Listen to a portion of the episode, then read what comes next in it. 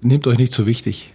Ich glaube, dass das so der entscheidende Punkt ist. Also es gilt für alle Jugendtrainer, für alle Trainer da draußen. Es bleibt das Spiel der Spielerinnen und Spieler. Und äh, Hilfestellungen zu geben, zu unterstützen, zu, zu stabilisieren, ist, glaube ich, in ganz, ganz vielen äh, Punkten absolut wichtig. Aber auch im richtigen Moment einfach das Spiel Spiel sein zu lassen, äh, eine gewisse Freiheit zu halten, glaube ich, ein ganz, ganz wichtiger Punkt, der nie zu unterschätzen ist. Trainerkompetenzen im Profifußball.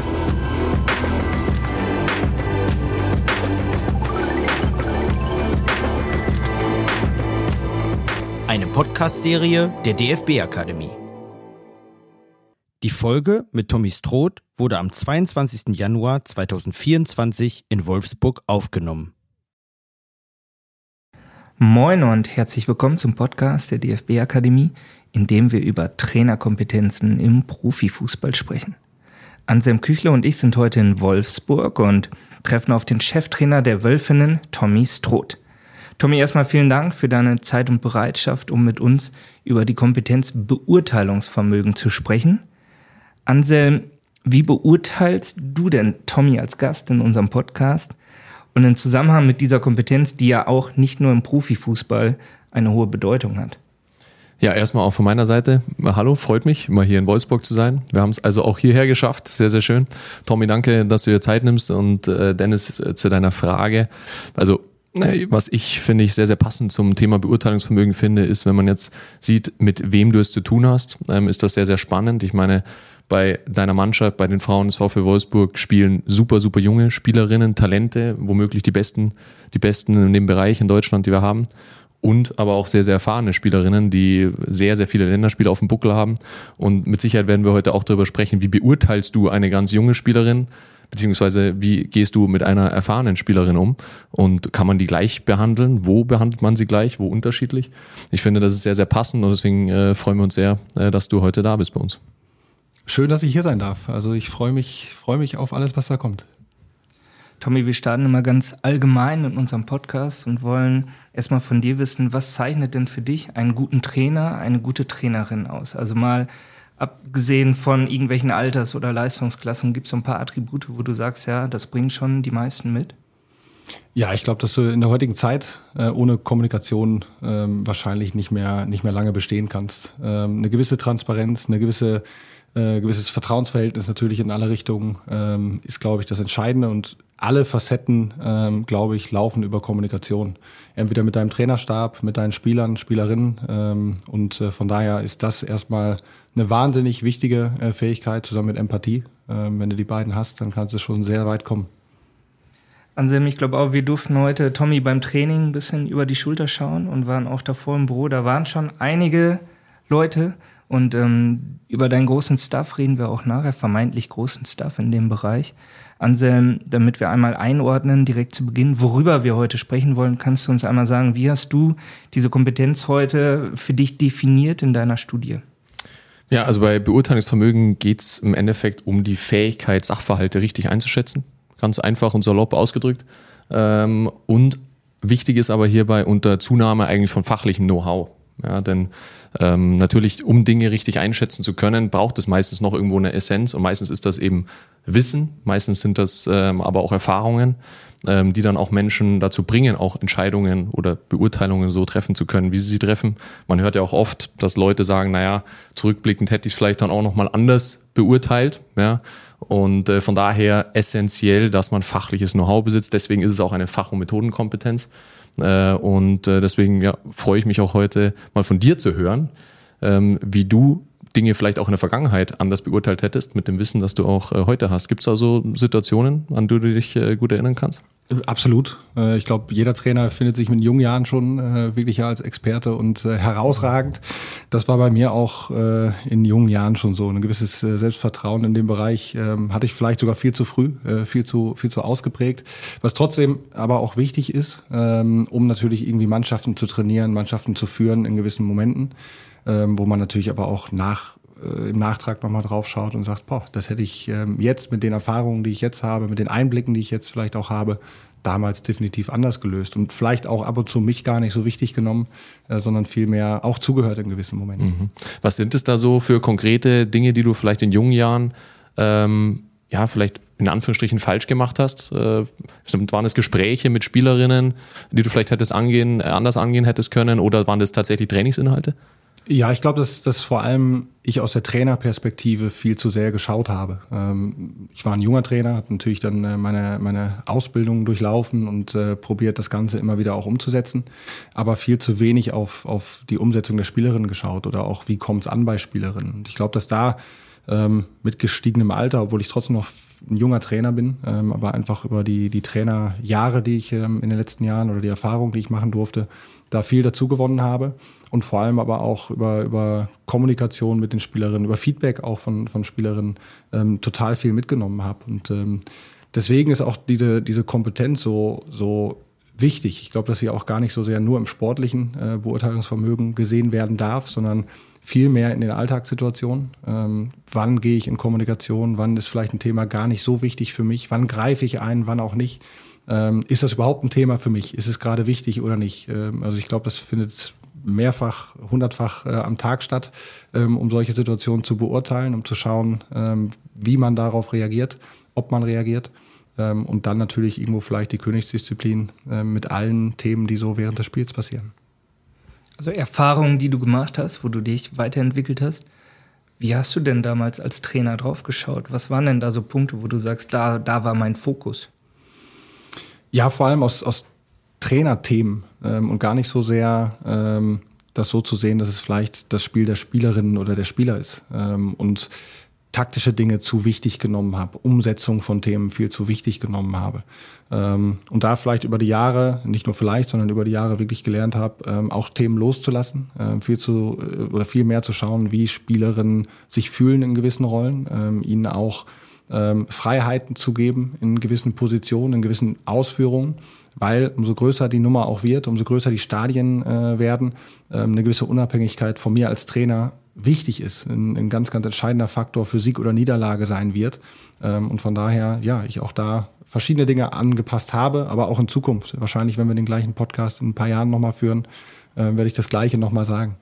Ich finde den Aspekt super spannend, weil Dennis und ich hatten uns im Vorfeld genau darüber unterhalten, dass äh, viele Leute, die auch in ihrem Leben etwas erreicht haben, äh, beispielsweise wenn wir es jetzt auf den Fußball produzieren, viele Titel gewinnen, über Jahrzehnte Trainer waren, dann eigentlich berichten, dass sie für sich dann irgendwann gemerkt haben, hey, ich weiß gar nicht so viel. Eigentlich ist da noch so viel, was ich gar nicht weiß.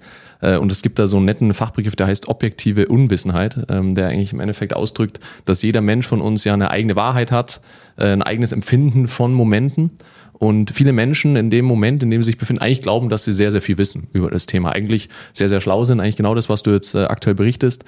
Und eigentlich aus einer objektiven Perspektive ganz augenscheinlich wäre, uh, da fehlt aber schon noch was. Ja? Und im Grunde, glaube ich, haben wir ja sehr, sehr oft die Erkenntnis, dass wir ja immer weiter lernen können, dass wir immer noch irgendwo uns verbessern können. Man lernt ja nie aus, lebenslanges Lernen ist ja da, ähm, finde ich ja auch das entscheidende Stichwort. Und ich finde es auch sehr sympathisch und bodenständig, ähm, dass du jetzt auch hier sitzt und das auch gleich so ansprichst. Ähm, denn es ist auch nicht immer selbstverständlich, äh, das auch gleich zu erkennen. Ich glaube auch dieses Wissen vom Nichtwissen ist auch total wertvoll, um sich dann auch äh, in der Folge weiterentwickeln zu können. Wir haben es ja immer wieder, das Thema Selbst- und Fremdreflexion. Ich muss auch ein bisschen schmunzeln, wenn du lebenslanges Lernen sagst, weil es tatsächlich, glaube ich, in jeder zweiten Folge irgendwo Thema ist. Da sehen wir auch wieder, wie wichtig das ist. Und ähm, ich glaube, du bist natürlich, du hast schon so viele Erfahrungen gesammelt als Trainer, aber jetzt auf dem Niveau und das auch immer weiterzuführen. Vielleicht erzählst du uns gleich mal, ob du einen Karriereplan hast, wie lange du Trainer bist. Wenn du sagst, wir sehen uns in fünf Jahren, sehen wir uns auch in 25 Jahren noch oder so. Aber diese Entwicklung ist natürlich unheimlich spannend und das wächst ja auch stetig mit den Spielerinnen, die du trainieren darfst. Jetzt in dem Fall. Wir waren vorhin so bei der Trainerbrille oder bei der Sicht des Trainers. Wie schaust du denn Fußball? Wenn wir jetzt über Wissen reden, über Dinge, über eine Grundlage, wie ich überhaupt bewerten, beurteilen möchte. Du guckst hier ein Spiel an, nimmst du dir einen bestimmten Fokus, guckst du auf irgendwas Bestimmtes oder schaffst du es auch ganz neutral mal an ein Spiel ranzugehen und einfach zu schauen, was ergibt sich? Äh, leider nicht mehr. Ähm, ich glaube, dass äh, einfach auch mit dem, mit dem Know-how oder mit den, mit den Themen äh, im Fußball und wie sehr man sich in Fußball reindenkt, ist nicht mehr, nicht mehr schaffe, ganz neutral so ein Spiel zu schauen. Der erste Aspekt ist total interessant, wenn ich individuell nach Spielern schaue oder nach Spielerinnen. Einfach, wie gehe ich mit Räumen um? Erkenne ich Räume, äh, die ich einerseits mit Ball bespielen kann oder eben auch ohne Ball äh, vielleicht auch irgendwie mit meinem Laufverhalten angreife? Ähm, verlasse ich auch mal bewussten Raum, um, um mich für andere freizuziehen? Das sind so Themen, die ich total interessant finde, ähm, aber auch prägend mit meiner Zeit aus, aus Holland, äh, wo es viel um Ballbesitz, Fußball ging. Ball total. Du kannst mich gleich äh, korrigieren, wenn ich es falsch ausspreche. Aber ähm, wenn es ja tatsächlich darum geht, die Position besetzt zu haben und nicht nur darum, ähm, wer spielt auf welcher Position, wenn du dir so ein Spiel anguckst und auf Räume schaust, fokussierst du dann einen Spieler, eine Spielerin? Schaffst du das, ähm, alle irgendwie im Blick zu behalten? Oder ist es tatsächlich so, dass du sagst, um Erkenntnisse zu gewinnen, muss ich mich irgendwie drauf fokussieren? Ja, ich glaube grundsätzlich, dass es ähm, dass ich schon relativ schnell erkenne, aber auch das eine Übung war. Ähm, ich wirklich äh, anders nach Fußball schauen musste, äh, wie ich es zu meiner Zeit damals vielleicht gemacht habe, bevor ich äh, in Holland arbeiten durfte. Äh, da einfach dann nochmal ganz, ganz viele Dinge mitnehmen durfte, eine neue Kultur, einen anderen Blick auf den Fußball.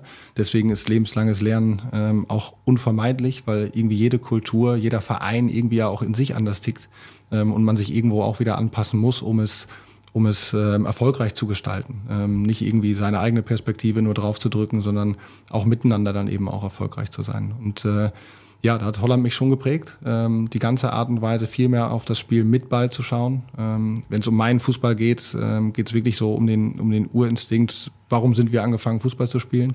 Jeder hat irgendwie noch so ein Kinderfoto zu Hause, wo, wo man sich auf einem grünen Rasen, Rasen sieht oder irgendwo äh, auf einem Ascheplatz äh, mit dem Ball mit Freunden draußen. Ähm, und ich glaube, dass das so der Urinstinkt ist, äh, warum wir alle angefangen sind. Ähm, und diese Faszination Ball, diese Freundschaft auf dem Platz, ähm, das wieder nach oben zu holen, auch im Profifußball, auch im Leistungssport, nicht zu vergessen, sondern immer mal wieder diesen Rückblick auch zu machen, ähm, ist was, was immer wieder auch Freude ähm, bringt, äh, was irgendwie auch ähm, ja, wirklich die, die Füße wieder zurück auf den Boden bringt und gleichzeitig aber auch ein Riesenantrieb sein kann.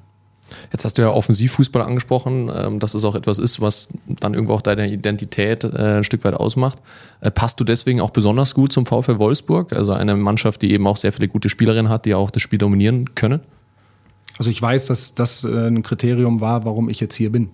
Ähm, dass Ralf Kellermann, der sportliche Leiter, ähm, dann eben auch bewusst drauf geschaut hat ähm, ja, welchen Fußball spiele ich ähm, dann eben in, in, in den Niederlanden, ähm, wie erfolgreich spiele ich Fußball, kann ich Situationen irgendwie vielleicht auch anpassen ähm, im Ballbesitz, aber auch gegen den Ball. Ähm, und das waren Themen, warum ich am Ende des Tages auch, auch hier bin. Und ähm, es war spannend, eben da auch zu schauen, wie reagieren dann eben äh, die Spielerinnen auf, auf diese Art und Weise äh, des Spiels, auf, auf vielleicht auch nochmal andere Grundgedanken, einfach weil sie natürlich auch in, in vielen Phasen äh, niederländische Prägung haben. Ich finde ja auch, ähm, es deswegen interessant, auch über Offensivfußball zu sprechen, weil man ja auch häufig darüber diskutiert, wie viele, ich sage jetzt mal, klare Abläufe, Struktur braucht denn eine Mannschaft in der Offensive? Ne, wie viele klare Regeln und wie viel Kreativität und ähm, ja, Spielwitz muss freien Raum gelassen werden? Ähm, was sagt da deine Philosophie? Ähm, wie viele Vorgaben gibst du im Offensivspiel und wie viel Freiraum lässt du? Ja, ich glaube, dass das Wichtige ist, das eine, was wir beurteilen, ähm, ist natürlich irgendwo eine individuelle Qualität. Ähm, und da gehört eine gewisse Freiheit dazu. Äh, jetzt müssen wir aber wissen, dass aus diesem Hobby, aus diesem kleinen Kind, was irgendwann Fußballprofi wird, ähm, natürlich auch ein Beruf wird. Und ähm, äh, zu dem Beruf im Leistungssport gehört auch sportlicher Erfolg. Ähm, wir spielen 11 gegen 11, nicht 1 gegen 1. Das heißt, ich kann nicht nur meine Qualitäten reinbringen, ich muss auch dafür sorgen, dass die Qualitäten der anderen ähm, möglichst nach oben kommen. Ich muss dafür sorgen, dass vielleicht ähm, ich auch die Wege mit, mit zurückgehe, äh, sodass andere ähm, noch genug Energie im Tank haben, um ihre Qualitäten auch zu zeigen und dass irgendwie Synergien entstehen, ähm, die, die dafür sorgen, dass wir vielleicht auch gegen einen gleich guten Gegner am Ende mit dem, mit dem richtigen Ergebnis äh, den Platz verlassen. Und äh, von daher ist das so eine ganz, ganz wichtige Facette, äh, die darauf einzahlt. Vermeintlich auf dem Papier als VfL Wolfsburg ist es ja so, ihr spielt um alle Titel mit. Das steht außer Frage. Und du willst die einzelne Spielerin besser machen. Am Ende soll der mannschaftliche Erfolg natürlich im Vordergrund stehen. Nimm uns mal mit, wenn du Spielerinnen bewertest oder wie du mit ihnen umgehst über einen Saisonverlauf vielleicht. Wie läuft das ab? Du machst ja ein Bild von jeder Spielerin. Die hat dann Stärken, die hat Potenziale und wie arbeitet ihr miteinander? Ich glaube, das alles erstmal beginnt bei Beobachten. Ähm, wenn wir eine Spielerin holen, ähm, ist für uns erstmal wichtig, dass wir total klar ein klares Bild haben von der Spielerin, die zu uns kommt. Ähm, auch total ehrlich sind. Also es gibt Spielerinnen, der wir klar sagen, dass sie vielleicht auch, auch erstmal gar nicht im Kader ist, sondern sich reinarbeiten muss in diesen Kader oder in die Startelf. Ähm, und das will vielleicht eine Spielerin im ersten Moment aber gar nicht hören. Ähm, und trotzdem trifft sie am Ende die Entscheidung, zu uns zu kommen, weil diese Ehrlichkeit, ähm, was ist, was vielleicht auch im Profifußball, im Leistungssport nicht mehr, nicht mehr so klar ist. Aber es sorgt dafür, dass die erste Verbindung schon mal geschaffen wird. Ähm, erstmal habe ich ein klares Bild von der Spielerin, die zu uns kommt. Das ist wertschätzend. Das ist ja eben auch dahingehend einen Plan darauf entwickeln.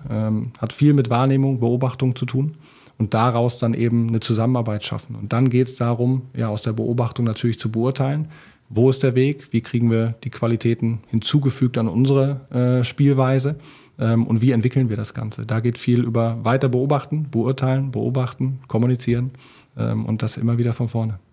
Wie schafft ihr es da, so einen objektiven äh, Anteil reinzubekommen, fernab von dieser subjektiven, von diesen subjektiven Eindrücken, diesem Beobachten äh, vor Ort? Wo sind da die objektiven Aspekte? Ähm, ein Punkt ist, dass wir einen total diversen Trainerstab haben, ähm, dass wir verschiedene Perspektiven drin haben. Ähm, neben mir vielleicht ein bisschen Unruhe, die, die nicht so viel Geduld hat wie ich vielleicht in, in den ein oder anderen Phasen. Ähm, dann verschiedene Phasen der Lebenserfahrung auch, ähm, was mir wichtig ist. Also ich möchte nicht den einfachsten Trainerstab für mich haben und äh, alle gute Freunde, sondern die Diskussion, ähm, die immer wieder auch dahin prägt, ähm, äh, Entscheidungen zu fällen und sich selbst auch zu hinterfragen. Ich glaube, dass das ein ganz, ganz wichtiges äh, äh, Mittel ist. Ähm, und dann geht es natürlich auch darum, die ganzen Daten, die mittlerweile von Spielen erhoben werden können, ähm, auch lesbar zu machen. Ähm, es wird größer und größer. Es ist gar nicht so einfach, das in Fußballaktionen umzumünzen. Ähm, aber uns geht es dahingehend immer auch um eine gewisse Effektivität, ähm, die ich in meiner Spielzeit habe. Ähm, auch vor allem im Spiel mit dem Ball. Da gehören aber auch ähm, im Spiel gegen den Ball Abstände zu meiner direkten Gegenspielerin dazu und so weiter. Also wir probieren Daten lesbar zu machen, so gut wie es möglich ist. Aber auch da, glaube ich, ist der Fußball noch lange nicht am Ende. Ja, ich habe jetzt speziell auch diese Frage gestellt, weil ähm, ich kann eigentlich da weitermachen, wo ich ganz am Anfang aufgehört habe. Im Endeffekt machen wir Menschen ja immer wieder Fehler auch in der Beurteilung aufgrund von Wahrnehmungsfehlern, ja, weil wir einfach Dinge ja, falsch einschätzen. Äh, unser Hirn schlägt uns ein kleines Schnippchen sozusagen. Ähm, da gibt es ja zum Beispiel den Confirmation ähm, Bias, dass ich ähm, irgendwo mir eine Meinung über ein Thema gebildet habe, über eine Spielerin zum Beispiel, äh, und daran festhalte, obwohl sich eigentlich die Vorzeichen verändert haben und zum Beispiel objektive Daten etwas ganz anderes ausdrücken. Und äh, deswegen fand ich das jetzt auch sehr spannend, dass ihr euch da auch unterschiedliche Perspektiven ins Team reinholt, um vielleicht auch ähm, ja, diesen Wahrnehmungsfehler ein bisschen auch aus dem Weg zu gehen. Ja, so ganz ist das ja auch immer schwierig. Ähnlich ist es ja auch, ähm, wenn wir zum Beispiel Menschen in Schubladen stecken. Das finde ich ja auch sehr, sehr interessant. Als Trainer ist es ja auch immer wieder eine Herausforderung, dass man äh, Spielerinnen und Spieler ähm, vielleicht mehr wertschätzt aufgrund gewissen Fähigkeiten. Und im Laufe der Zeit entwickelt sich vielleicht auch eine Spielerin in eine andere Richtung. Ähm, ich bin aber noch immer nicht so weit, sozusagen diese Spielerin dann zu berücksichtigen. Ähm, erwischst du dich da auch manchmal dabei im Laufe der Zeit, dass du dann auch vielleicht dich selber ein bisschen wachrütteln musst oder wachrütteln äh, lassen musst von Kolleginnen und Kollegen, um dann vielleicht auch wieder einen Blick auf Spielerinnen zu verändern? Ja, also das, das Beobachten und das ähm, Beurteilen äh, von jeglichen Situationen, sei es äh, spielerische Entwicklung, sei es aber auch eben Gespräche, ja, nein und so weiter. Ähm, Im Alltag fragt das absolute Wachsamkeit. Ähm, ich muss immer irgendwo einen Instinkt für Situationen haben, mich immer wieder auch hinterfragen wollen, die Energie dafür haben. Ich glaube, dass das ein ganz, ganz wichtiger Faktor ist. Ähm, wir haben vorhin über, über den Alltag gesprochen, auch über das Spiel. Ähm, das Spiel sehe ich nochmal unter anderen Herausforderungen, weil natürlich Emotionen täuschen können, Emotionen nochmal irgendwie einspielen, persönliche Emotionen. Vielleicht bin ich äh, irgendwie ein bisschen unruhig an diesem Tag, werde unruhiger vielleicht durch den Spielverlauf, reagiere falsch, einfach aufgrund meiner Emotionen. Ähm, und deswegen ist es ein ganz, ganz entscheidender Faktor, ähm, ja, meine Emotionen auch in vielen Situationen ein bisschen zu drosseln. Ähm, wir haben klare Abläufe als Beispiel vor dem, vor dem Spiel, wo ich mich selbst auch sauber zurücknehmen kann, äh, nicht noch irgendwie mit, mit ähm, Gesprächen überhäuft bin, sondern mir auch selber die, die Zeit und die Ruhe gönne ähm, für meine Abläufe, um selber auch entspannt in so ein Spiel reinzugehen ähm, und dadurch hoffentlich Dinge wahrnehmen zu können, ähm, in einer gewissen Ruhe, in einer gewissen Gelassenheit auch, um dann eben Situationen auch in Stress sauber beurteilen zu können. Hast du da bestimmte Ankerpunkte, die dir helfen, eine Beurteilung zu machen? Also ich weiß, du arbeitest auch mit Prinzipien. Sind das so Punkte, wo du sagst, okay, da läuft jetzt, da läuft was gegen uns, da müssen wir gegensteuern? Ja, also grundsätzlich klar, unsere, unsere Prinzipien. Ähm, ich glaube, dass aber trotzdem in der Beurteilung ähm, der eigene Ballbesitz immer der Anker ist. Ähm, man hat relativ schnell das Gefühl, oh, defensiv läuft's nicht, äh, wir haben keinen Zugriff. Für mich ist aber wieder wichtig, wie viel haben wir den Ball und schaffen wir es, den Ball in unseren Reihen zu halten, weil dann müssen wir weniger verteidigen. Das ist erstmal für mich immer der erste Grundsatz, aus dem ich Entscheidungen fällen, fällen kann und möchte. Wie verhalten wir uns im eigenen Ballbesitz? Und wenn das stabil ist, dann können wir über die defensiven Situationen sprechen. Ähm, ich glaube, dass das ein bisschen anders ist wie vielleicht viele andere, die eher über die defensive Art und Weise kommen. Aber wenn ich wieder beim Urinstinkt bin, dann spielt der Ball einfach die größte Rolle. Und wenn wir den erstmal haben, kann wenig passieren. Und dafür müssen wir gut in Position sein, müssen wir auch eine gewisse Kontrolle haben, müssen wir ein gewisses Niveau erreichen. Ähm, aber das sind so ja, kleine Prinzipien, ähm, die auch in meinem Raster dann einfach durchlaufen und immer wieder gecheckt werden. Ähm, und auch eben von, von den Co-Trainern auf der Tribüne, auf der Bank, eigentlich parallel im System laufen passend zu eurem Spiel ne, beim VfL Wolfsburg. Ihr habt ja auch mehr den Ball, als dass ihr ihn nicht habt. Ihr wollt ihn zumindest haben. Und dann geht es darum, das zu verfeinern und sich durchzuspielen am Ende. Wir haben heute eine Einheit gesehen, wo du auch das Offensivspiel trainiert hast mit deiner Mannschaft, wo auffallend war, dass es gut läuft, wenn Präzision da ist. Kannst du uns da mal mitnehmen im Spiel mit dem Ball? Was sind so, was sind denn so Ankerpunkte für dich nochmal ganz genau? Also worum geht's dir? Ist kein typisch deutsches Wort, aber Feldbesetzung ist so ein, ein Wort, äh, was ich aus Holland auch mitgenommen habe und wirklich ein, ein Wort ist, wo wir täglich eigentlich mit auch umgehen. Ähm, weil es nochmal klarer ist wie Raumaufteilung in gewissen Phasen. Ähm, weil es wirklich darum geht, das Feld sauber zu besetzen, um auch gegen verschiedene Formationen sauber spielen zu können. Und wenn wir dahingehend äh, eine saubere Besetzung haben, dann haben wir erstmal eine gute Grundlage, um ins Fußballspielen zu kommen, weil wir einfach durch durch die saubere Aufteilung schon mal irgendwo Verbindungen haben, mit denen wir arbeiten können. Für sei es ähm, ganz normales Passspiel, sei es Steil-Klatsch-Situationen. Wir, wir sind darauf vorbereitet und verbinden uns ähm, eben mit unseren individuellen Qualitäten zum 11 gegen 11 im Idealfall. Das sind so die Grundvoraussetzungen. Und da ähm, gehört dann immer auch die individuelle Qualität, äh, die Präzision, äh, auch die Passschärfe äh, natürlich in kleinen Räumen äh, mit dazu. Wir haben heute bewusst in, in, kleineren Räumen gegen kompakte Gegner gearbeitet. Ich glaube, dass das die Königsdisziplin ist, ähm, gegen kompakte Gegner sich Torchancen rauszuarbeiten außerhalb von Standardsituationen. Ähm, wenn wir sauber spielen, werden wir Standardsituationen bekommen, aber der Idealfall, äh, das Idealbild unseres Spiels sieht eben äh, vor, dass wir uns durchkombinieren bis zum Tor. Wenn du von individueller Qualität sprichst und dich mit jeder Spielerin beschäftigst, hast du ein Profil, ein Spielerin-Profil, ähm, das du für dich kennzeichnest, wo du sagst, daran wollen wir auch arbeiten. Schau mal, der linke Fuß ist nicht so gut, das ist in den nächsten Wochen unser Baustein. Oder du sagst, äh, mannschaftstaktische Abläufe passen nicht, weil wir gruppentaktisch, individualtaktisch da noch nicht hinkommen. Sind das dann so die Bausteine? Also wie gehst du mit jeder einzelnen Spieler da auch in den Austausch? Ja, es ist so, dass wir vor allem im, ersten halben Jahr der Saison ähm, immer wieder probieren, ein komplettes Bild uns zu schaffen, ähm, zu beobachten, was passiert. Jeder Spielerin auch einer gewissen Spielzeit oder, oder ähm, ja, achtsam auf jede Spielerin nochmal zu schauen und zu schauen, wo liegen die Qualitäten, welche Qualitäten können wir vielleicht nochmal mehr hervorheben mit anderen Qualitäten, sei es der Rechtsaußen, der vielleicht mit dem Rechtsverteidiger besser funktioniert, ähm, äh, vielleicht braucht der Achter neben sich ein bisschen mehr Statik, äh, vielleicht braucht der andere ein bisschen mehr Laufvermögen. Es geht darum, einfach rauszufinden, welche Qualitäten funktionieren zusammen, ähm, um das beste 11 gegen 11 für uns zu kreieren, um die beste Mannschaft daraus auch zu bilden.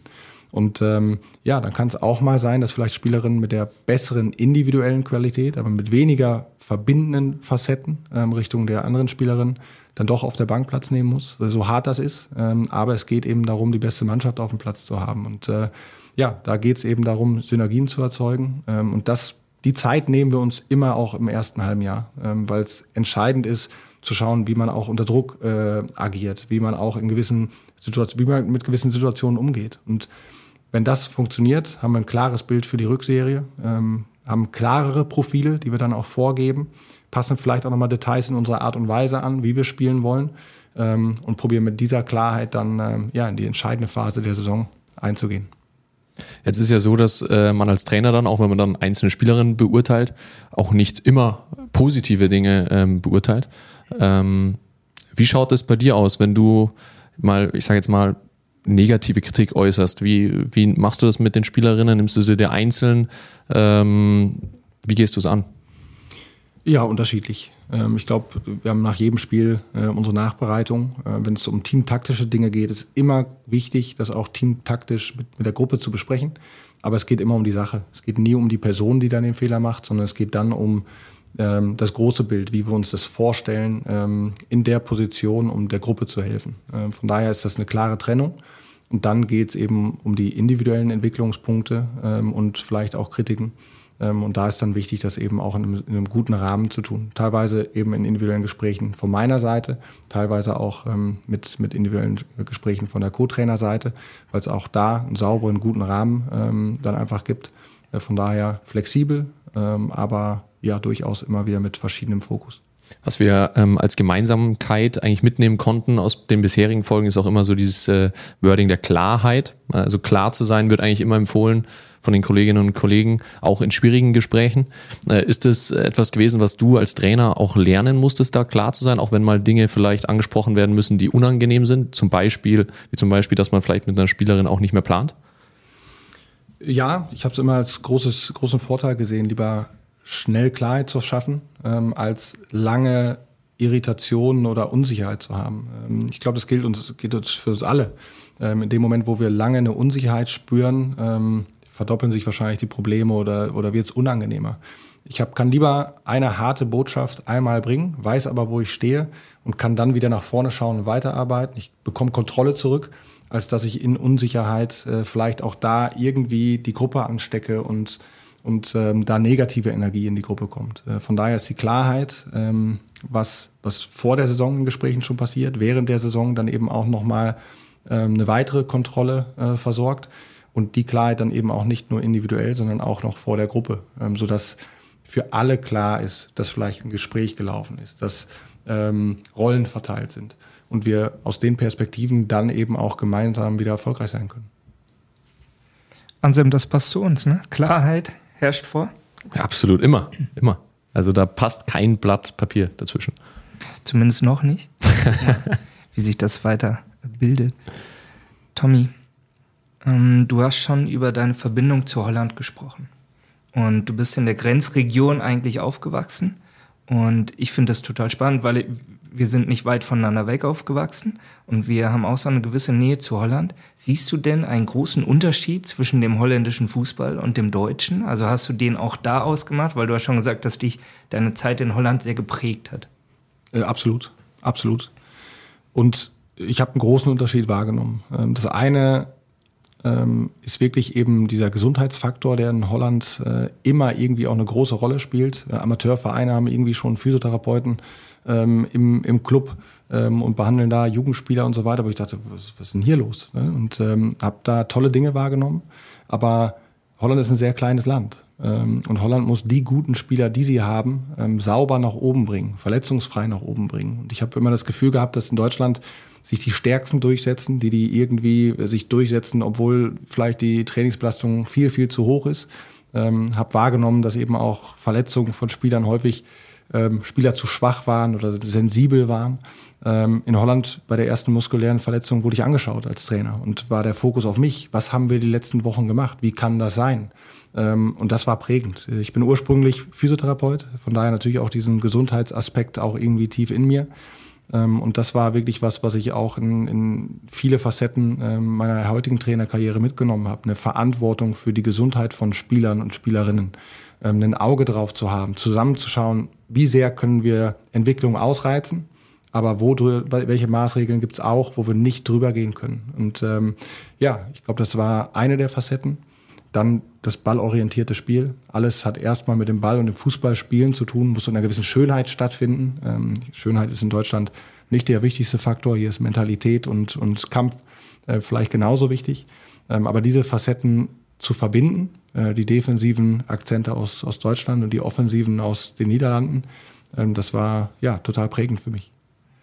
Spannend. Ne? Wir sterben manchmal in Schönheit wir schreien immer nach den deutschen Tugenden wieder und irgendwo treffen wir uns und am Ende zählt, ob du das Spiel gewinnst oder ob du es verlierst. So ist es, so ist es.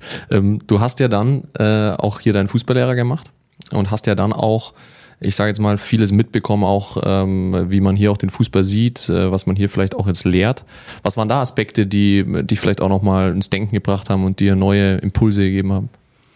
Ja, die Pro-Lizenz war auch nochmal eine total prägende Zeit, ähm, weil ich die Lizenz total anders wahrgenommen habe wie meine davorigen. Ich muss dazu, dazu sagen, dass meine A-Lizenz äh, wirklich auch schon einige Jahre zurückliegt. Ähm, ich also wirklich eine, eine ganze Phase Learning by Doing unterwegs war, Fehler machen durfte, die, die nicht groß aufgefallen sind, äh, Fehler machen durfte, die ich irgendwie wieder ausbügeln durfte und konnte. Das war eine prägende Zeit. Also ich sage immer, irgendwie war meine Zeit in Holland auch eine Pro-Lizenz, äh, weil es außerhalb der Komfortzone war, weil es ähm, ja so prägend war.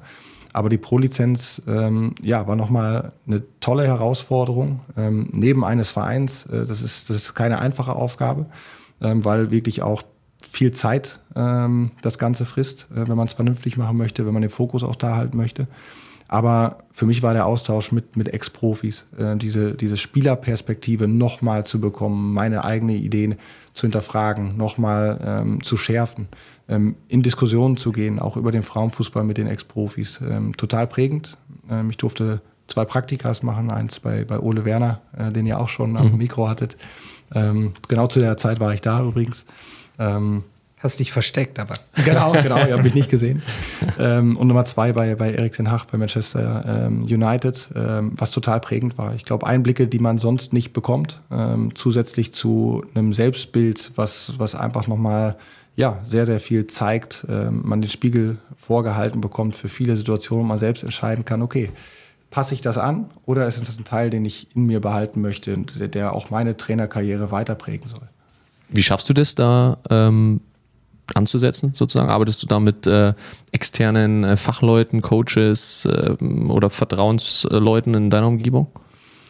Ähm, nee, also ich lasse mich jetzt nicht permanent feedbacken. Dafür habe ich meinen Trainerstab, mhm. ähm, wo klar ist, wie wir miteinander umgehen wollen, wo wir ein sehr, sehr offenes äh, Verhältnis haben ähm, und eben verschiedene Perspektiven, verschiedene Persönlichkeiten, um immer wieder zu schauen, dass wir da eine gesunde Basis äh, schaffen, weil mir ist bewusst, dass ich nicht alle 26 Spielerinnen aus meinem Kader gleich erreiche, nicht gleich gut erreiche, sondern es ist gut, dass da nochmal ein anderer Typ neben mir ist, der vielleicht mit seiner kurzen, knackigen Ansprache nochmal ganz, ganz anders ähm, die drei, vier Spielerinnen bekommt, als ich sie je bekommen würde. Und ähm, wenn man die Einstellung hat, äh, mit Trainerteam schon als Team zusammenzuarbeiten, äh, sich zu feedbacken, äh, offen zu sein, ich glaube, dann schafft man es auch immer wieder Richtung, Richtung Team. Ähm, wir probieren unsere Ansprachen zu filmen, äh, selbst nochmal immer wieder auch äh, sich selbst zu checken, ähm, Botschaften so klar wie möglich, aber auch so kurz wie möglich zu halten, weil ich immer mal wieder die Neigung habe, vielleicht einen Ticken zu lange äh, für das ein oder andere äh, zu brauchen, das nochmal zu wiederholen. Ähm, aber gleichzeitig auch nicht zu kurz zu sein, weil dann kommt es vielleicht auch wieder nicht an. Und das immer wieder ja, in der richtigen Balance ähm, damit zu spielen, glaube ich, der Schlüssel. Gibt es auch so ein Wort, das du gerne verwendest? Das macht ja, machen ja häufig Personen gerne, die dann ein Lieblingswort haben. Des Weiteren ist tatsächlich hm. ähm, eins, wo ich immer wieder aufpassen muss. Und wenn ich es jetzt benutze, muss ich wieder aufpassen, dass ich schnell aus meinem Kopf bekomme. Jetzt achten sowieso alle Hörerinnen und Hörer, wie oft du sagst. Anselm, habe ich eins? Da muss ich nochmal die letzten Folgen analysieren, glaube ich, und das neu beurteilen. Ich finde es auch gar nicht so leicht, das dann selber zu sagen. Ich versuche mal drauf zu achten. Aber die, die mich kennen, sagen wahrscheinlich, ja klar, immer das. Wir, wir checken das. In deiner, in deiner Zeit der Ausbildung, Tommy, jetzt auch bei der Pro-Lizenz, ist es ja schon so, dass das eine sehr intensive Zeit ist. Eine Zeit, die man nicht so oft hat. Du hast dein Trainerteam, keine Frage. Ich habe auch das Gefühl, dass du sehr reflektiert bist und an dir arbeitest, dich entwickelst. Aber nimm uns mal mit in diese letzten Monate. So lange ist das ja noch gar nicht her. Hast du auch das Gefühl, dass es viel Beurteilung ist dann mit dir selber? Weil ihr habt ja schon auch sehr hart an euch gearbeitet und sehr viel Feedback da noch bekommen. Absolut. Wenn ich da zurückschaue, ist auch wieder Beurteilungsfähigkeit, glaube ich, der entscheidende Schlüssel. Ähm, was passe ich an und hat eine Wichtigkeit, dass ich es direkt tue? Ähm, was kann vielleicht noch ein bisschen warten? Oder was ist so lange in meinem Rucksack drin äh, und wartet darauf, irgendwann eingesetzt zu werden, äh, wenn ich es vielleicht mal brauche? Also ich glaube, da gibt es unterschiedlichste äh, Geschichten ähm, unterschiedlichste Tools, ähm, die man mit an die Hand bekommen hat, ähm, und wo man dann eben wirklich aufs Timing schauen muss, wann, wann passt es rein. Und ähm, auch das ist dann Beurteilungsvermögen. Man muss schauen, äh, wie man es macht, wann man es macht. Ähm, und es ist spannend, äh, weil eben total viel Feedback natürlich kommt, ähm, das hin und wieder ja auch irgendwie einen erdrückt ähm, und gleichzeitig ähm, aber auch Qualitäten nach oben ähm, kommen, die, die vielleicht einem in, nicht in jedem Moment so bewusst waren. Und äh, von daher ja, hat man viel mitgenommen, ähm, war aber auch da immer mal eine Zeit der Reflekt, äh, Reflexion wichtig, um äh, ja dann zu schauen, was ist noch richtig hängen geblieben und äh, was sind die Punkte, an denen man wirklich noch arbeiten möchte oder die so prägend waren, dass man sie direkt einsetzt. Ich fand äh, anfangs ähm, sehr interessant, dass du darüber gesprochen hast, dass Beurteilungsvermögen für dich auch eine Fähigkeit ist, die wichtig ist, einzuschätzen, wie spreche ich, wann spreche ich und so weiter. Ähm, und da fällt mir natürlich sofort ein, dass man ja immer wieder in Situationen kommt, äh, wo vielleicht Spielerinnen sich nicht fair behandelt fühlen, vielleicht mal ausgewechselt worden oder nicht von Anfang an gespielt und äh, sich ja Trainer dann oft die Frage stellen, ähm, naja, wann spreche ich vielleicht auch dann mit einer Spielerin? Spreche ich sie selber drauf an? Lasse ich es einfach so sein? Ähm, und ähm, da hat man ja auch so ein Eigenleben im Kopf als Trainer, wo man sich dann Fragen stellt, hm, soll ich, soll ich nicht? Ähm, hast du da für dich einen Weg gefunden, mit solchen Dingen umzugehen? Äh, und ist es dann eher so eine intuitive Entscheidung von dir, dass du dann sagst, so, und jetzt packe ich mir die Spielerin? Ähm, beides. Ähm, aber ich glaube, vor allem in Konfliktsituationen, die es ja auch immer mal wieder gibt, ähm, ist es die Verantwortung des Trainers, meine Verantwortung, den ersten Schritt wieder zu machen. Ich kann nicht erwarten, dass eine Spielerin auf mich den ersten Schritt wieder zugeht. Ähm, und es ist wichtig, das, das zu wissen. Ähm, ich kann in äh, Nicht-Konfliktsituationen immer mal wieder mit Timing spielen. Okay, wann kommt die Spielerin, wann, wann ist ihr Punkt erreicht, ähm, um, um vielleicht von sich aus auch das Gespräch zu suchen, um eine Offenheit auch zu haben für das Feedback, was kommt. Ähm, es geht auch um Zeitpunkte. Es gibt, äh, ich informiere jede Spielerin ähm, eigentlich vor, die, die nicht im Kader ist. Da wird nochmal kurz telefoniert oder im Rahmen der Woche kurz drüber gesprochen. Aber kurz und knackig und wir können danach, nach dem Spiel, länger sprechen ähm, über das Warum. Aber es ist wichtig, dass ich dir die Info gebe. Es ist jetzt aber der Moment, in deine Rolle, vielleicht als Ergänzungsspielerin ähm, zu kommen, genau wie meine Rolle ist, das Spiel als Coach zu gewinnen. Und wir haben beide die Verantwortung, das Team zu unterstützen. Und es geht kurz nicht um dich oder mich. Ähm, da können wir dann nach dem Spiel äh, uns die Zeit nehmen und drüber sprechen. Ich hatte letztens auch ein Gespräch mit einem Trainer, wo es darum ging, auch ähm, ja, zu arbeiten an diesem Thema, wann spreche ich was an. Äh, und das fand ich schon auch sehr, sehr interessant. Da ging es genau darum, ähm, wo mache ich sozusagen mal einen Punkt dann ähm, im Sinne von Erklärungen geben, warum Entscheidungen wie getroffen wurden. Ähm, gehst du da unterschiedlich mit den Spielerinnen um, im Sinne von, dass du jetzt bei erfahrenen Spielerinnen dann vielleicht schon auch eher vorher ins Gespräch gehst und sagst, pass mal auf, du spielst heute nicht von Anfang an aus den und den Gründen und bei Jungen lässt du sie vielleicht auch einfach mal durch diesen Lernprozess gehen, das mal zu erleben? Grundsätzlich informiere ich alle Spielerinnen. Ähm, es gibt Spielerinnen, wo sich vielleicht andeutet, dass es sich in den nächsten Wochen nicht verändert. Und dann ist es nicht so, dass ich jede Woche wieder dieses gleiche Gespräch führe, sondern vielleicht den Ausblick schon gebe und, und sage, so wie ich es jetzt einschätze, wird es wahrscheinlich in den nächsten zwei, drei Wochen sein können, ähm, dass, es, dass es der Fall ist. Aber dann ist es eine schlechte Nachricht. Wenn es sich verbessert, ist es super. Ähm, aber ich mach's, ich probiere es nie andersrum. Und eigentlich habe ich da eine sehr, sehr gute äh, Kontrolle drauf. Äh, weil wenn man sagt, du hast super trainiert und jetzt bist du nicht dabei und auf einmal passiert es trotzdem anders und sie ist wieder nicht im Kader, dann haben wir häufig eine riesen, riesen Diskussion. Und ähm, das wissen die Spielerinnen auch, dass ich nichts verspreche. Ähm, sobald ich irgendwo in eine Neigung komme, irgendwie was zu versprechen, sollen sie mir direkt das Feedback geben, weil es No-Go. Ich werde nie was versprechen, sondern es ist immer ähm, ja, entweder eine klare Info, wer spielt, ähm, oder die klare Info, ähm, wer nicht spielt. Ähm, Versprechungen sind schon zu häufig, glaube ich, äh, schiefgegangen wechselnde Situation, unterschiedliche Spielerinnen, Spielerin-Typen, mit denen du ja auch arbeitest, wo manche mehr von dir fordern, manche auch weniger. Anselm hat es vorhin gesagt, du hast natürlich einen Haufen an Nationalspielerinnen in, dein, in deinem Kader. Du hast auch extrem vielversprechende Talente in deinem Kader. Wenn du jetzt einzelne Spielerinnen beurteilst und du bewegst dich auf diesem Niveau, in dem du bist, Du hast vorher beim FC Twente bist du zweimal Meister geworden. Also so schlecht können die Spielerinnen da auch nicht gewesen sein. Ist es manchmal schwierig für dich, das zu transferieren auf die Talente, die du hast und zu sagen, ey, du musst aber das, das, das schon können? Oder kannst du das gut einschätzen noch? Ich glaube, das beste Feedback ist, ist auf dem Trainingsplatz. Ähm, setze ich mich durch gegen eine andere Nationalspielerin? Setze ich mich durch als Talent gegen die beste Innenverteidigerin, die wir vielleicht im, im Kader haben? Ähm, wenn das in Frequenz passiert, dann habe ich das Feedback, ähm, was ich als Spielerin brauche, um vielleicht auch da den nächsten Step zu gehen, um, um vielleicht auch mal beim Trainer anzuklopfen und zu sagen, hey, jetzt, jetzt bin ich soweit. Ähm, und auf der anderen Seite ähm, ist, glaube ich, das, was auch immer wieder gefeedbackt werden muss. Ähm, diese einzelnen Situationen gegen in, in Spielmomenten, in Trainingsmomenten, ähm, ja, wo ist die Grenze? Und die immer wieder auch auszuloten, äh, immer wieder hinzuschauen und sich die Zeit zu nehmen, das Ganze auch zu feedbacken. Ich glaube, in dem Moment, wo wir uns die Zeit nehmen als Trainer, ähm, in Kommunikation treten mit unseren Spielerinnen, ähm, ja, bekommen wir ganz, ganz viele Probleme nicht, weil die Spielerinnen auch wahrnehmen, dass wir uns eben die Zeit nehmen, dass wir, dass wir sie wertschätzen, dass wir probieren, mit ihnen zu arbeiten. Und äh, ähm, es ist immer so, dass wir eine Zeit lang zusammenarbeiten. Ein Trainervertrag ist häufig zwei oder drei Jahre, die Spielerinnen ähnlich. Und für diese Zeit machen wir das Beste aus der Situation, unabhängig von Spielzeiten. Es geht darum, wie wir zusammenarbeiten und wie wir das miteinander machen. Ähm, jeder kennt die grundlegende Situation. Elf dürfen spielen, fünfmal dürfen wir wechseln. Das ist nicht meine Entscheidung. Ich würde am liebsten alle spielen lassen, aber das ist der Rahmen, in dem wir uns bewegen. Jetzt ist natürlich klar, dass ihr immer VfL Wolfsburg um Titel spielt. Das hatten wir schon. Wenn ich jetzt eine Spielerin von auswärts bin und du möchtest mich verpflichten, wie machst du das?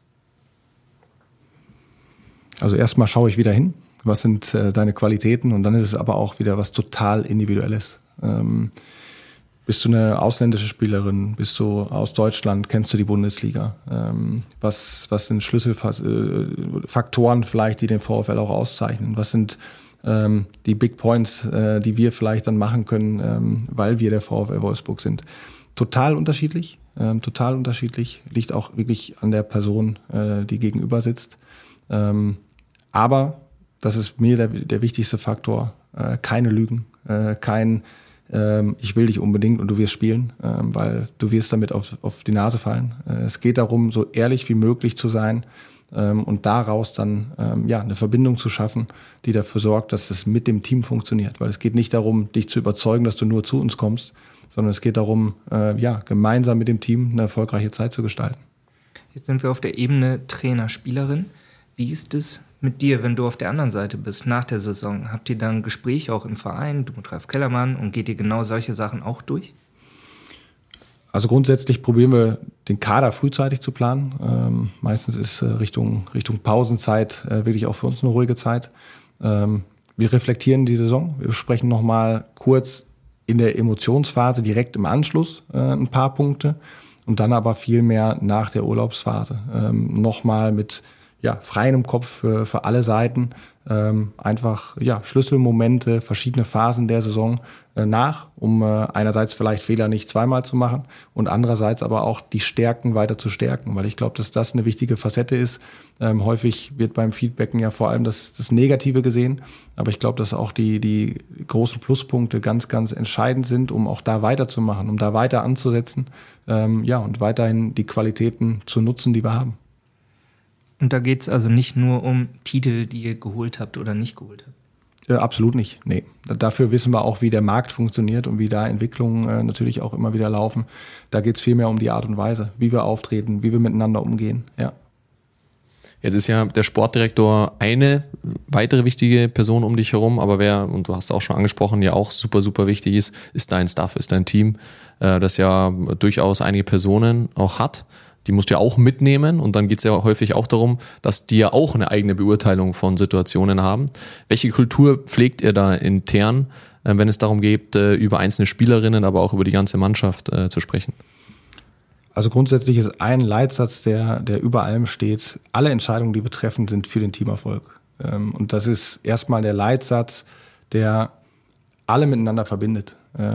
Ob die Physios eine Stunde länger arbeiten müssen als Beispiel steht unter diesem Leitsatz. Und äh, sie machen es darum auch gerne und es ist für alle transparent. Ähm, falls wir mal als Trainerstab irgendwie kommen aus einer Auswärtsfahrt und haben das Gefühl, wir müssen jetzt unbedingt bis morgen früh noch ein Video analysieren, dann, dann machen wir das für den Teamerfolg. Ähm, wenn wir das Gefühl haben, wir geben dann doch mal einen freien Tag, weil es wichtig ist, äh, dann machen wir das nicht für uns, weil wir ihn brauchen, sondern für den Teamerfolg. Und äh, ich glaube, dass das wichtig ist in allen Entscheidungen, ähm, Richtung Staff, aber auch Richtung Team, das nach vorne zu stellen. Wenn das passiert, haben wir einen, einen verbindenden Faktor, der Transparenz ähm, äh, bedeutet und ja, der dafür sorgt, dass wir gemeinsam dann dementsprechend auch äh, ja, in, in eine Feedback-Kultur kommen, in verschiedene Situationen kommen, auch der Diskussion. Aber immer mit dem Endergebnis, dass es nicht für uns selber ist, sondern für uns als Team. Es gibt ja sehr, sehr viele Experimente, die ja zeigen, dass wir Menschen Herdentiere sind. Ja, zeigt sie ja immer wieder, äh, gehen gerne mit der Masse. Und jetzt wissen wir auch, der Cheftrainer ist ja derjenige, der sich vor allen Dingen dann auch verantworten muss, wenn es um die Ergebnisse geht. Äh, und es gibt auch immer mal wieder Themen, wo man womöglich eine andere Meinung hat als vielleicht jetzt Co-Trainerin. Ähm, wie schaffst du es und wie leicht fällt dir es, auch mal vielleicht zu sagen, das ist jetzt die Entscheidung, die ich treffe und da habe ich vielleicht nicht die gleiche Meinung wie ihr? Also erstmal ist mir die Diskussion wichtig, weil ich weiß, dass dann alle Punkte auf den Tisch kommen und ich aus diesen besten Informationen oder aus allen Informationen die Entscheidung fällen kann, weil ich habe die Verantwortung und ich muss auch am Ende die Entscheidung fällen. Das ist mein Job, das gehört zu meinem Aufgabenprofil.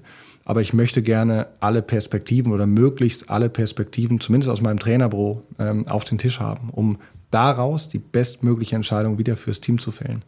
Und wenn wir da in einer ähm, Diskussionskultur dann eben auch unterwegs sind, wo wir uns in, in dem Raum offen äh, sagen, was wir denken, dann sind wir da auf einem sehr, sehr guten Weg. Und äh, ich glaube, dass das der, der entscheidende Schlüssel ist. Ähm, daraus kann ich die beste Entscheidung fällen. Wenn ich es nur für mich machen würde oder nur aus meiner Perspektive, wären auch falsche Entscheidungen dazwischen. Deswegen hole ich mir gerne die anderen Meinungen rein. Gilt es aber genauso, ähm, nicht nur von meiner Seite zu führen. Ähm, ich bin nicht die einzige Führungsperson. Wir haben tolle Spielerin, wir haben einen tollen Trainerstab und auch die führen in Teilen diese Gruppe. Und es ist wichtig, dass sie führen. Ähm, und auch dafür muss ich einen gewissen Raum lassen. Ich kann nicht alles entscheiden, ich will nicht alles entscheiden. Und äh, ich glaube, dass das auch nochmal eine Perspektive ist, die wichtig ist, einen gewissen Raum für Führung auch zu lassen, sodass die Spielerinnen auch selbst äh, entscheiden können, Einfluss nehmen können. Die Verantwortung trage ich für alles, was passiert. Aber Einfluss darf gerne aus verschiedenen Rollen übernommen werden. Das ist eine besondere Art zu arbeiten. Ne? Wenn du hier beim VfL Wolfsburg bist, mit so viel Erfahrung, die die Spielerinnen mitbringen, so viel Klasse dann auch, dass du diese Meinung natürlich auch zulassen musst. Vielleicht im Vergleich zu, wenn du jetzt bei einem anderen Verein bist, wo diese Erfahrung einfach noch nicht da ist. Macht das für dich auch einen Unterschied aus? Ist das genau der Weg, den du gehen willst? Oder sagst du ja, bei dir wird es auch genau anders funktionieren, dass du mehr diese Rolle einnimmst? Also noch mehr, als du sowieso machen musst, wie du gerade schon gesagt hast ich glaube, ich hatte ein tolles Gespräch mal mit Matthias Sammer, ähm, der natürlich in Themen wie Führung ähm, einfach überragend ist. Ähm, und ähm, wir kritisieren ja häufig die neue Generation und eigentlich unsere, unsere Eltern haben uns kritisiert und wir kritisieren wieder unsere Kinder. Äh, so ist es ja immer. Und er sagte, es ist immer, ähm, es sind immer Personen da, die führen können. Immer. Ähm, und genauso ist es auch egal, in welchem Team. Ähm, ich muss nur den Raum dafür lassen. Und äh, ich glaube, dass das ein ganz, ganz entscheidender äh, Faktor ist, dass ich mich auch zurücknehmen kann. Äh, in gewissen Momenten auch genau da den Einfluss einfordere eben von, von Spielerinnen. Egal auf welchem Niveau, in, egal welcher Gruppe. Ähm, und ich glaube, dass das der, der wesentlich bessere Weg ist, als der alleinige Weg von irgendeinem alleinigen Führer. Ja. Was ist da das Geheimnis, dass, äh, dass es ermöglicht, so eine Kultur äh, im Team herzustellen? Ja, eine gewisse Kommunikationsfähigkeit, ähm, Empathie auch. Ich muss immer mich auch reinfühlen können in, in vielleicht das Feedback, was ich bekomme, ähm, um auch das wieder zu beobachten, zu beurteilen und daraus dann irgendwo ähm, vielleicht selbst eine Entscheidung zu fällen oder zu schauen, was vielleicht auch aus den Momenten passiert. Also auch wieder aus der Beobachterrolle dann eben zu schauen, führen wir jetzt eben diese Gruppe ähm, in die richtige Gruppe, nehmen wir Einfluss in die richtige Richtung, wie wir es äh, auch irgendwo auch in unseren Köpfen vorstellen. Ähm, oder kann ich noch irgendwo vielleicht auch Hilfestellungen äh, bieten? Kann ich nochmal wieder auffordern? Muss ich vielleicht nochmal wieder auffordern? Und äh, ich glaube, dass uns Trainern diese Beobachterrolle in, in verschiedenen Facetten extrem hilft um dann aber auch in den richtigen Momenten, ähm, in Stresssituationen natürlich wieder komplett zu führen und auch da voll in der Verantwortung zu stehen und äh, auch die Energie dafür zu haben, tagtäglich in den richtigen Momenten ja, die Gruppe so zu führen, wie sie es nötig hat. Beobachterrolle war jetzt nochmal ein Stichwort, da muss ich fast nochmal zurückspringen auf diesen Trainingsaspekt. Ähm, denn die Frage, die sich mir gleich stellt, ist, nutzt du diese Beobachterrolle auch während dem Training, dass du sagst bewusst, ich nehme jetzt mal drei Schritte zurück und gucke mir das mal an? Vor allem im Abschlusstraining. ähm, ist das Training, wo ich keinen Part habe, wo ich wirklich komplett in der Beobachterrolle unterwegs bin. Äh, ich habe vorhin erwähnt, wir machen die Aufstellung vor dem Abschlusstraining, was besonders ist, was äh, ähm, das Abschlusstraining aber nochmal vorbereitet als Training für die Spielerin, ähm, um sich selbst in die Performance zu bringen. Was brauche ich noch, um morgen ein gutes Spiel zu machen? Was spüren die Spielerinnen vielleicht auch individuell? Wo muss ich mich noch hinbringen? Brauche ich noch ein bisschen mehr äh, Gier Richtung Abschluss? Pass, äh, tre treffe ich den Ball schon so, wie ich ihn haben möchte? Bin ich schon im richtigen Feeling, um morgen ein Spiel zu gewinnen? Und äh, einerseits auch da wieder den Raum zu lassen, ähm, weil ich könnte nicht 26 Spielerinnen äh, mit dem Supertraining äh, genau in die, in die Lage bringen, morgen ein Spiel zu gewinnen, sondern es geht darum, wie kann ich mich selbst auch beeinflussen, um dafür zu sorgen, dass ich morgen funktioniere. Ähm, da gehört auch eine gewisse Selbstkontrolle dazu. Und äh, ich glaube, dass die Spielerinnen, vor allem bei uns, aber auch junge Spielerinnen, das dann vielleicht auch lernen müssen. Bei uns kennen viele Spielerinnen den Weg, wissen, wie sie sich einstellen müssen.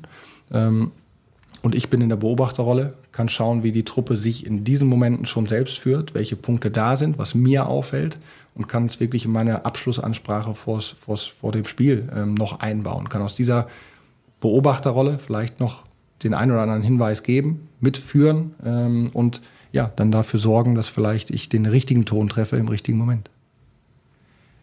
Ich denke da gerade drüber nach, ist tatsächlich, ich weiß gar nicht, ob ich das schon mal so gehört habe, fast ein Unikum. Also vor dem Abschusstraining das so zu machen. Wir kennen es, glaube ich, alle, wenn wir jetzt nicht in dieser Situation sind. Abschusstraining, alle hängen sich nochmal voll rein. Du hast eine gewisse Aggressivität vielleicht. Wenn du jetzt eine Spielerin hast, der du genau davor gesagt hast, pass auf, du spielst nicht. Und sie ist genau dazwischen. Was hast du da, was machst du für Erfahrungen? Also ist es manchmal so, dass die auch einen Querschläger hat und sage, ey, die ist so stinksauer, das funktioniert hier gerade gar nicht und torpediert vielleicht auch was?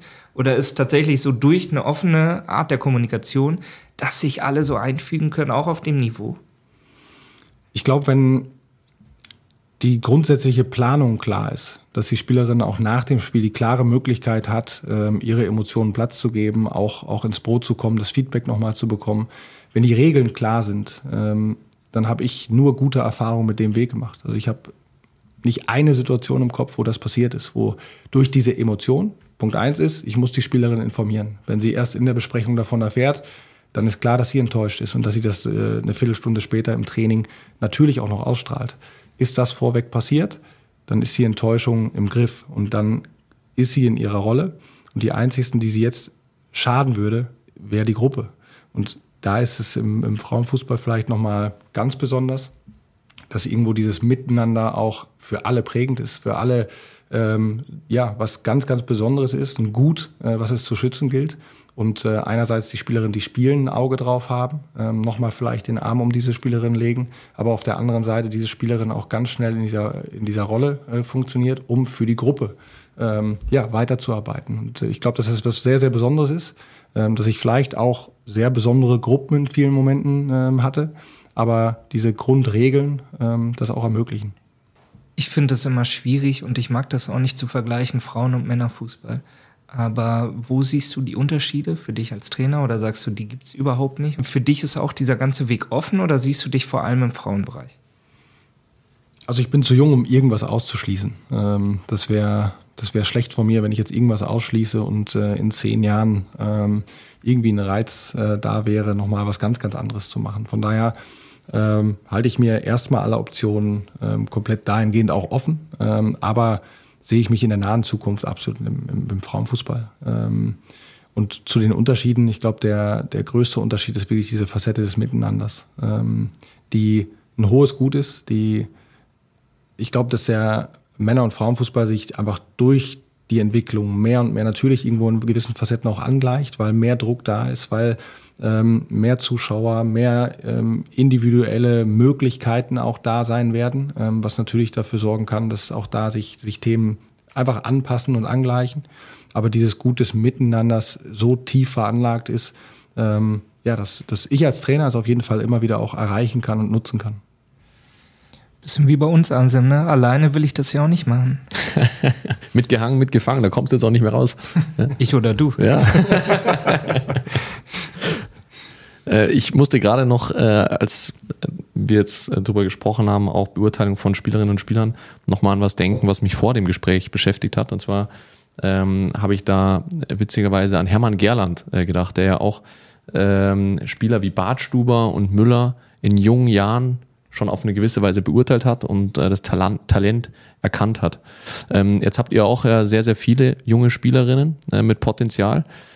Würdest du dir zutrauen zu sagen, für die eine Spielerin geht es tatsächlich in Richtung Nationalmannschaft und für eine andere nicht? Und gibt es da gewisse Faktoren, die für dich da einfach entscheidend sind? Also grundsätzlich ist es für jedes Talent, was beim VfL Wolfsburg spielt, so, dass sie sehr nah an der Nationalmannschaft ist, ähm, weil einfach natürlich das Niveau dieser Gruppe extrem hoch ist. Ähm, in dem Moment, wo, wo eine Spielerin sich hier durchsetzt Richtung Startelf, ähm, es mehr als normal ist, dass eine Spielerin dann eben auch zu Lehrgängen eingeladen wird und äh, dann eben vom Bundestrainer oder von der Bundestrainerin äh, beurteilt wird. Ähm, von daher ähm, ja, ist das einfach naheliegend, einfach durch das Niveau, auf dem wir uns hier äh, bewegen. Ähm, und ich finde es total spannend, ähm, eben auch diese jungen Spielerinnen auf der einen Seite zu entwickeln, immer wieder auch zu pushen und zu, zu fördern, zu fordern. Ähm, es gibt unterschiedlichste Wege darin. Ähm, ich glaube, dass es, dass es da natürlich auch bei so einem Verein immer positive oder negative Beispiele gibt. Ähm, wir aber einem Verein sind, der, ich glaube, als Gruppe so gut funktioniert, auch durch die Infrastruktur hier ähm, beim VfL Wolfsburg ähm, so funktioniert. Wir sind keine Riesenstadt. Ähm, junge Talente finden sich hier sehr gut und schnell zurecht. Das ist ein Riesenvorteil, auch ein Wettbewerbsvorteil. Ähm, Eltern legen Wert drauf, ähm, dass das vielleicht auch dieser Schritt zum VfL Wolfsburg geht, eben im Vergleich zu anderen größeren Städten, weil es hier auch vielleicht ein bisschen behutsamer zur Sache geht. Und äh, das trotzdem im Ellbogengeschäft Profifußball. Was mich jetzt noch interessieren würde, ist, äh, jetzt haben wir ja darüber gesprochen, ja, wie kann man Dinge beurteilen, was kann man beurteilen. Aber was würdest du sagen, ähm, wenn du jetzt so einen Wunsch frei hättest, noch eine Hilfe zu haben äh, bei einer gewissen Sache oder bei einer gewissen Beurteilung? Wobei wäre das und was sind so die schwierigsten Dinge zu beurteilen als Trainer? Hilfe bräuchte ich viel mehr beim Beobachten, beim Wahrnehmen. Äh, ich glaube, wenn ich da noch mehr Antennen hätte, noch mehr, noch mehr die Chance hätte, auch alles wahrzunehmen, was nicht immer so leicht ist, ähm, äh, durch Abläufe, durch, durch natürlich irgendwo äh, Interviews, Spielerinnen sind irgendwo in einem anderen Bus und so weiter, ähm, ist das mit der Wahrnehmung natürlich auf eine gewisse Art und Weise eingeschränkt. Kriegt man nicht immer irgendwo alles mit, ist auch gut. Es muss auch genau da eben den Raum geben, natürlich für, für die andere Seite. Aber das Beobachten und das, das Wahrnehmen von Dingen ähm, ist wahrscheinlich genauso wichtig wie das Beurteilen von, von den Informationen. Und äh, ähm, ich glaube, da würde ich gerne noch breiteres Bild haben für noch bessere Entscheidungen. Ja, ich finde es auch sehr, sehr interessant, das immer zu vergleichen, auch Profifußball und Amateurfußball. Ich meine, du kennst ja äh, beide Facetten. Äh, wenn man jetzt dich zurück in den Amateurfußball stecken würde, das wäre vermutlich für dich auch erstmal äh, eine große Herausforderung insofern, dass du dann sagen müsstest, okay, hu, wo fokussiere ich mich jetzt drauf? Siehst du das vielleicht jetzt auch mit dem, was du jetzt hier erleben darfst, auch nochmal mit einem anderen Blick, was äh, Trainer auch im Amateurfußball da so leisten? Absolut. Also äh, Punkt eins, äh, Ehrenamt, alles, was damit zu tun hat, ähm, ist auch mein Ursprung. Ähm, und ich glaube, jeder Amateurverein lebt eben auch, auch davon. Von daher bin ich auf der einen Seite froh, vielleicht auch ein Vorbild zu sein äh, für meine Region, für, für alles, was da so äh, passiert und auch da das Ehrenamt, Jugendtrainer und so weiter so zu fördern, ähm, dass, dass da auch immer die Jobs besetzt sind, um weiter junge Talente und junge Spieler einfach, einfach zu begleiten. Ich glaube, dass das so der entscheidende Faktor ist.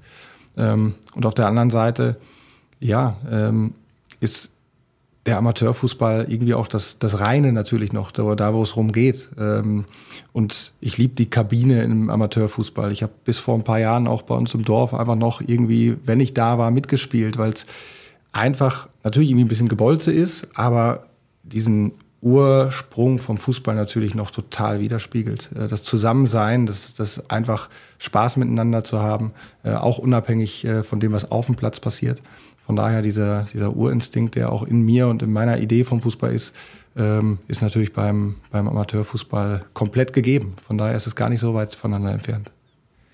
Also ich bolze die Asse auch noch mal kurz zu dir rüber, denn der Vollständigkeit halber und wir wollen das nicht vergessen. Wir haben auch schon ein bisschen über Passung gesprochen, darüber zu welchem Club vielleicht Tommy passt, zu welcher Art von Spielstil und zur Kommunikation mit Sportdirektoren. Wie haben die Sportdirektoren denn diesen Kompetenzbereich in deiner Studie bewertet? In dem Fall tatsächlich neutral, weder als Stärke äh, noch als äh, Schwäche. Also die Trainer haben es so gesehen und die Sportdirektoren genauso. Äh, in einer nächsten Folge müssten wir eher dann auch drüber sprechen, wie beurteilen denn auch Sportdirektoren Trainer? Ja, welche Erkenntnisse äh, wollen Sie denn äh, ziehen, wenn Sie auf Trainer schauen, wie Sie sie auswählen? Ich glaube, da könnten wir noch mal eine eigene Staffel auch drüber machen. Nur mit Sportdirektor? Ja. Ich glaube, Steffen Baumgart hat seinerzeit auch gesagt, wir sollen mal die befragen oder gerade nicht die befragen. das ist jetzt die Frage. Das ist auch abhängig, ne? Wir schauen mal. Wir freuen uns auf die nächste Staffel. Tommy, um das Ganze ein bisschen zusammenzufassen, was wir heute schon besprochen haben, ist es so, dass wir am Ende nochmal dir natürlich das Wort lassen wollen und es geht darum, was sind denn so deine Tipps, deine Takeaways für die Trainer und Trainerinnen da draußen, um sich in diesem Kompetenzbereich gut aufzustellen? Nehmt euch nicht zu wichtig. Ich glaube, dass das so der entscheidende äh, Punkt ist. Ähm, also es gilt für alle Jugendtrainer, für alle Trainer da draußen ähm, es bleibt das Spiel der Spielerinnen und Spieler. Und äh, Hilfestellungen zu geben, zu unterstützen, zu, zu stabilisieren, ist, glaube ich, in ganz, ganz vielen äh, Punkten äh, absolut wichtig. Aber auch im richtigen Moment einfach das Spiel Spiel sein zu lassen ähm, und äh, ja, eine gewisse Freiheit zu halten, glaube ich, ein ganz, ganz wichtiger Punkt, ähm, der nie zu unterschätzen ist. Weil vor allem in so einem Trainer-Podcast geht es häufig um Perspektive Trainer. Ähm, vergessen wir die Spieler nicht. Was für ein Schlusswort, Anselm, ne? Aber trotzdem spiele ich den Ball nochmal rüber. Boah, anspruchsvoll zum Schluss. Nein, ich möchte mich äh, bedanken, Tommy, bei dir. War eine super coole Folge, äh, sehr, sehr bodenständig, sympathisch, äh, ganz viel dahinter. Äh, deswegen ja, freut es uns total, dass du heute hier warst. Und Dennis, dir natürlich auch äh, vielen herzlichen Dank. Wie immer sehr gerne und Tommy auch das Dank von mir an dich. Hat wirklich Spaß gemacht. Sehr viel Input wieder in dieser knappen Stunde. Und ähm, ja, ich wünsche hier beim VfL alles Gute auf die nächsten Titel. Wir werden es verfolgen und wir sehen uns ja spätestens in fünf Jahren. ich danke euch auf jeden Fall. Hat mir richtig Spaß gemacht. Wir hören uns wieder. Trainerkompetenzen im Profifußball. Eine Podcast-Serie der DFB Akademie.